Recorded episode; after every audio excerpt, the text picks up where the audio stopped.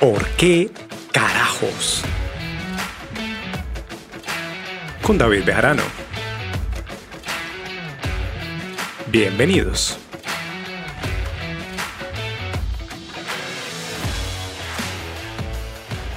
Hola, hola mi gente, bienvenidos una vez más a este su podcast. Hoy con un tema muy interesante. ¿Por qué carajos no paro de procrastinar? Hmm. Yo creo que eso nos ha pasado a todos este año, ¿no es cierto que sí?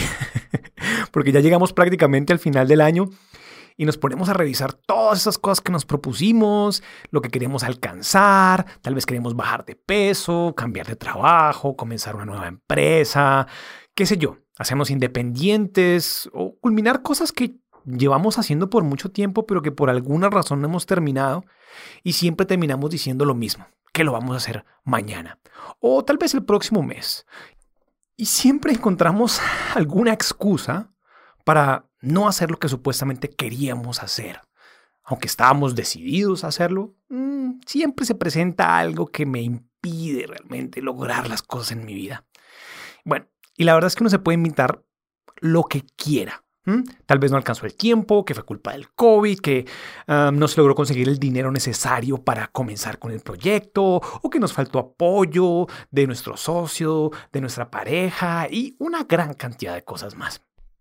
Y bueno, vale, hay cosas que en verdad pueden afectar nuestros proyectos o las cosas que queremos hacer que no podemos controlar, pero frecuentemente estas no son las directas responsables de que nosotros no hagamos absolutamente nada, de que no nos movamos y que sigamos hablando de lo bonito que sería llegar más lejos o lograr terminar algo y no lo hacemos. Y esto justamente es la procrastinación, el aplazar las actividades, las tareas que tenemos planeadas para nuestra vida para un momento futuro que nunca va a llegar. Y curiosamente, no tiene nada que ver con que seas perezoso o que no puedas manejar o gestionar tu tiempo. Porque esa es la idea o el mito que se tiene con respecto a la procrastinación. Que somos personas simplemente perezosas, que no sabemos manejar nuestro tiempo y que no sabemos qué es lo que queremos en nuestra vida. Y no es tan así. La procrastinación tiene que ver con nuestros miedos, con esas dudas internas, con nuestras inseguridades y tantas creencias erradas que tenemos con respecto a nosotros mismos y, bueno, con respecto a lo que podemos llegar a alcanzar en nuestra vida. Y una de las primeras razones es porque no tenemos ni idea por qué estamos haciendo lo que decimos que queremos hacer. Cuando no tenemos claro el para qué estamos haciendo algo, es mucho más fácil dejarlo de lado encontrar una excusa para no terminarlo y nos distraemos fácilmente con algo diferente, algo tal vez más fácil o que me dé satisfacción en el momento. Y bueno, muchos de los que procrastinamos también tenemos miedo a que las cosas no se den como nosotros esperamos que se den. Y pues es más fácil no comenzar a tener que enfrentar un fracaso. Y nos acostumbramos a dejar las cosas en un limbo antes de arriesgarnos a fracasar. Eso nos genera pánico, que nos lleguen a juzgar, que nos lleguen a criticar. Y eso lo hacemos porque tenemos miedo a que nos ridiculicen o, como les dije, se burlen de nosotros si el resultado no es el que nosotros dijimos que podía darse. O tal vez no sea tan grande como nosotros lo vendimos. Y esto es una señal de que nosotros no estamos convencidos de lo que vamos a lograr. En nuestra mente estamos viendo sencillamente pérdida, sin tener ningún tipo de evidencia de que vaya a ser así. Y son más esas mismas creencias absurdas las que llevan a muchas personas al perfeccionismo, que, por lo crean o no, no tiene nada que ver con una cualidad positiva, sino que es otro síntoma del miedo que tenemos de que los resultados sean diferentes a los que nosotros deseamos. Y la perfección, sencillamente, hace que gastemos energía, gastemos recursos y el tiempo de vida buscando hacer algo perfectamente, y eso nos lleva a posponerlo, a terminarlo más adelante, a creer siempre que aún está en proceso y que está incompleto y si no es perfecto, entonces no lo voy a presentar, pero como no sé cómo avanzar, entonces lo voy a dejar de lado, voy a reflexionar cómo lo puedo hacer perfecto y seguimos procrastinando. Porque la procrastinación también está conectada a actividades repetitivas que hacemos creyendo que estamos haciendo más, que estamos siendo eficientes, pero la verdad es que estamos ocupándonos con algo porque tenemos miedo a avanzar, a culminar con algo y hacer algo nuevo, algo diferente, algo distinto, inclusive mucho más retador. Así que no se dejen convencer con el hecho de que ser perfeccionista es algo bueno. Es completamente basura. Si una persona es perfeccionista es porque hay un miedo detrás de eso. Hay algo que creen con respecto a sí mismos o con respecto a lo que están haciendo que los hace imaginarse de que aún no es suficientemente bueno, que no es perfecto y por lo tanto no merece que otras personas lo vean o no vale la pena que yo em, se lo presente a alguien más o si es un producto que lo pueda vender. Tiene que ser perfecto y tengo que cambiar todo hasta que sea el mejor producto del mundo y ahí sí, tal vez de pronto lo saco. Y ahí nos podemos quedar toda la vida, perdiendo tiempo y como les digo, energía y recursos. Entonces, todo esto son evidencias de nuestras inseguridades. Y para ser honestos, la falta de valor intrínseco que vemos en nuestra vida, en las cosas que hacemos y la poca fe que tenemos en un buen resultado. Y mientras tú no te tomes el tiempo de reconocer a qué le tienes miedo o qué crees que es lo que va a pasar que te preocupa tanto y te llena de ansiedad, tú puedes comenzar mil proyectos, puedes tener mil ideas y no vas a terminar ninguna. Escúchame bien. Yo he procrastinado mucho tiempo en mi vida. Me pasó mucho en la universidad que procrastinaba en épocas de examen. Sabía que tenía que estudiar, que tenía que dedicarle tiempo a entender fórmulas, ecuaciones y modelos económicos, porque bueno, yo estudié economía y por alguna razón siempre encontraba algo más importante que hacer en vez de estudiar. Me entraban unas ganas enormes de limpiar toda mi habitación, de organizar todas las carpetas de mi computadora y cuanta cosa que me alejara de estudiar y les garantizo que mi habitación nunca se veía más limpia y organizada como en las épocas de examen. y miren, esto era porque yo tenía miedo a no pasar el examen. O creía que era demasiado difícil para mí lo que estaba estudiando, o la verdad no le encontraba el valor. No entendía el propósito de lo que yo estaba haciendo. Y se lo digo ahora después de muchos años. En ese instante no entendía por qué me costaba tanto sentarme a estudiar. Hoy en día comprendo que tenía un miedo enorme a, perder el examen, a no entender. Y veía que las cosas eran bastante difíciles. Entonces, nosotros tenemos que también entender que esas tareas que a veces parecen tediosas tienen un propósito a largo plazo. Pero si no lo tenemos claro, entonces pues es muy fácil decir como, ah, no tengo ganas de esto, perdemos la motivación y esas tareas se hacen sencillamente hartas de hacer. Eso sí, por otra parte, yo me he dado cuenta que la procrastinación ha aumentado en estas nuevas generaciones, y bueno, y me incluyo en ella porque tampoco estoy tan viejo, es esa mentalidad de querer todo instantáneamente. Y eso nos lleva a renunciar fácilmente cuando las cosas se ponen un poquito difíciles. Y esto es Miren, simplemente porque nosotros ya no invertimos tiempo en encontrar nuestro para qué. No, no pensamos en un propósito para las cosas que estamos haciendo, sin entender que ahí va a radicar nuestra motivación. De ahí nos vamos a poder sostener cuando las cosas se vean complejas. Y mira, si tú en verdad quieres dejar de procrastinar, lo primero que necesitas hacer es reconocer el motivo por el cual quieres hacer algo en tu vida sin importar lo que sea, crear una empresa, una relación estable, mejorar tus finanzas, graduarte como profesional. ¿Para qué te sirve hacer este tipo de cosas?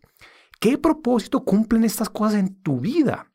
Y tú dirás, ah, David, eso se sobreentiende, ¿para qué me voy a poner a pensar algo? Es obvio. Yo te digo, mira, no hay nada obvio en esta vida. Para mí no es obvio por qué tú quieres ser un profesional, porque quieres gastar ocho años de tu vida tal vez con una especialización dentro de una universidad para después comenzar a hacer una carrera. Para mí no es obvio, para ti puede que lo sea, pero ¿lo tienes realmente claro? Para otras personas es obvio que no necesitan ir a la universidad, sino que pueden ser emprendedores y con eso van a encontrar un propósito para su vida. Pero si lo hacemos sencillamente por moda o porque nos dijeron que eso era lo que teníamos que hacer o nos instruyeron en casa que esa era la única posibilidad para que nosotros avanzáramos en nuestra vida, pues créeme que si tú no estás convencido de ese tipo de cosas y te estás dejando llevar por la marea y por las opiniones de alguien más, no vas a terminar.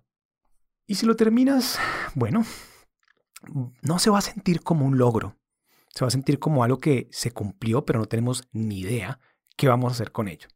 Así que, en verdad, te lo digo de corazón, reflexiona muy bien ¿Cuál es el propósito detrás de las cosas que estás haciendo? Eso te va a dar a ti la motivación.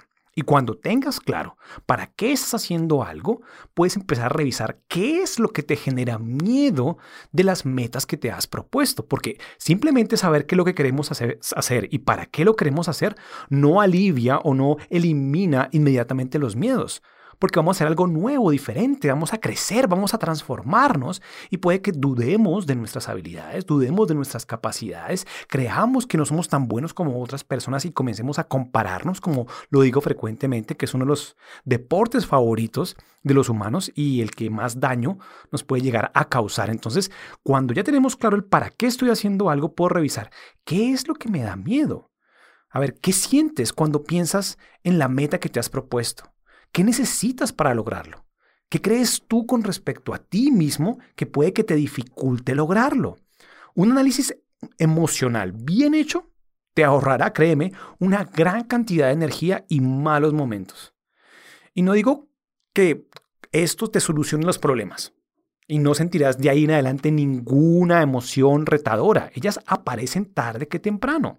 Pero cuando ya te has ocupado en entenderlas, va a ser más fácil para ti manejarlas, lo cual te va a ayudar enormemente.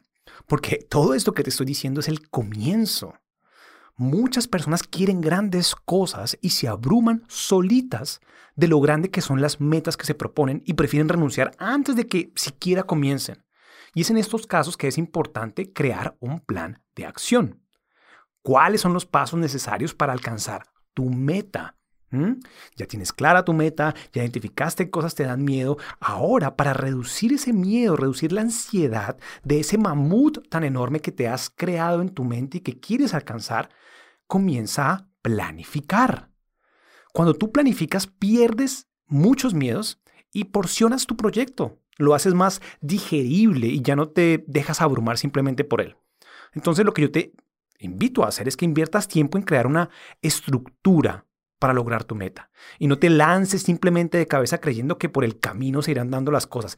Eso está destinado a terminar en un fracaso. Créeme, lo digo por experiencia propia. Es mucho mejor planear para poder llevar ese plan a la acción más fácilmente. De lo contrario, créeme que en algún momento vas a renunciar porque no tienes ni idea en la vaca loca que te has metido. ¿De acuerdo? Todo es un proceso y tienes que interiorizar esa idea. Deja de creer que Roma se construye en un día. Todo tiene que ser fácil y rápido. No. Es disciplina, es dedicación lo que nos lleva a mejores resultados.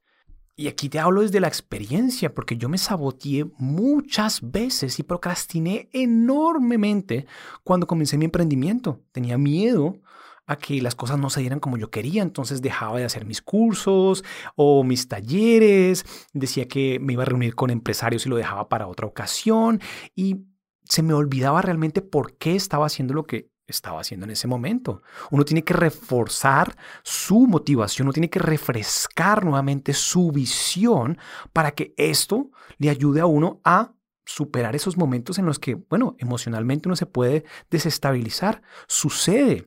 Esto es un proceso, esto es un trabajo que se hace cada día, constantemente, recordándonos por qué estamos haciendo las cosas. Y yo sé que algunos de ustedes puede que se sientan un poco frustrados o abrumados con todo lo que les estoy diciendo con respecto a crear un propósito detrás de cada cosa que ustedes hagan y un plan de acción. Y los entiendo perfectamente. Para mí fue muy abrumante enfrentarme a mi procrastinación, en entender qué era lo que estaba pasando. Tanto así que dije, esto es un tema que todos necesitamos aprender. Y debido a mi necesidad terminé creando un curso para destruir la procrastinación. Reconocí cuáles son las cosas a nivel emocional que nosotros necesitamos trabajar, reconocer, entender para poder eliminar una cantidad de creencias absurdas y enfocarnos en lo que sí podemos hacer, crear buenos hábitos, crear un plan de acción y me sirvió enormemente no significa que deje de procrastinar absolutamente, en lo más mínimo. A veces procrastino cosas, procrastino el podcast, procrastino tal vez una reunión que tengo, pero me es más fácil para mí regresar nuevamente a mi centro. Y si tú quieres guiarte, si quieres mejorar en tu vida y no sabes por dónde empezar, pues Por supuesto, puedes hacer uso de mi curso de Destruye la procrastinación. Lo encuentras en Pulsallo. Si consideras que es algo que te puede ayudar, si necesitas algún tipo de orientación, dale. Yo lo apliqué en mí mismo, yo lo construí con el propósito de ayudarme a mí mismo a destruir la procrastinación. Me ha funcionado, le ha servido a muchas personas también. Si ese es tu caso, ve, aprovechalo. Aquí te voy a dejar el link para que lo revises y veas si es algo que te puede servir. Pero más allá de querer yo decirte como, hey, ven, adquiere mi curso porque aquí vas a solucionar todos tus problemas, lo que yo quiero es que tú mismo reconozcas qué es lo que te está limitando realmente. No son las oportunidades, no es la gente alrededor tuyo, son tus propios miedos. Si tú simplemente aceptas que hay algo que te está generando miedo, que hay algo que te preocupa, algo que te genera ansiedad y te encargas de trabajar en ello, ya tienes una ganancia. Ya puedes comenzar a generar un cambio. Ya vas a poder reconocer por dónde comenzar a dar un paso hacia adelante y no quedarte estancado donde te encuentras en este momento. Ahí se los dejo a ustedes. Decidan si siguen desperdiciando su tiempo de vida o se ponen las pilas, trabajan en ustedes mismos, dejan de buscar excusas y más bien ponen manos a la obra. Un abrazo enorme, los quiero mucho y nos vemos la próxima semana. Que estén bien. Adiós.